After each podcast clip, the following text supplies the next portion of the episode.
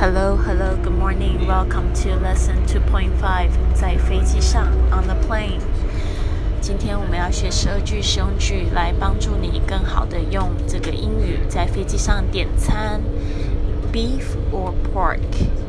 牛肉还是猪肉呢？Beef or pork？Omelette or porridge？Omelette or porridge？煎蛋卷还是燕麦粥 ？omelette or porridge? May I have some more bread? May I have some more bread? 我可以再吃点面包吗？May I have some more bread?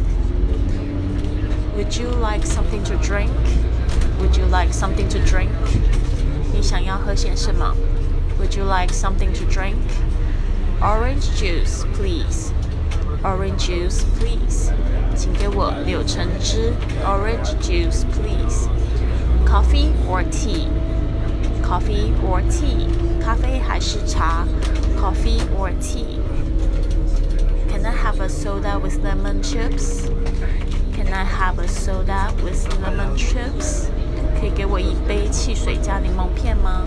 Can I have a soda with lemon chips? Are you finished?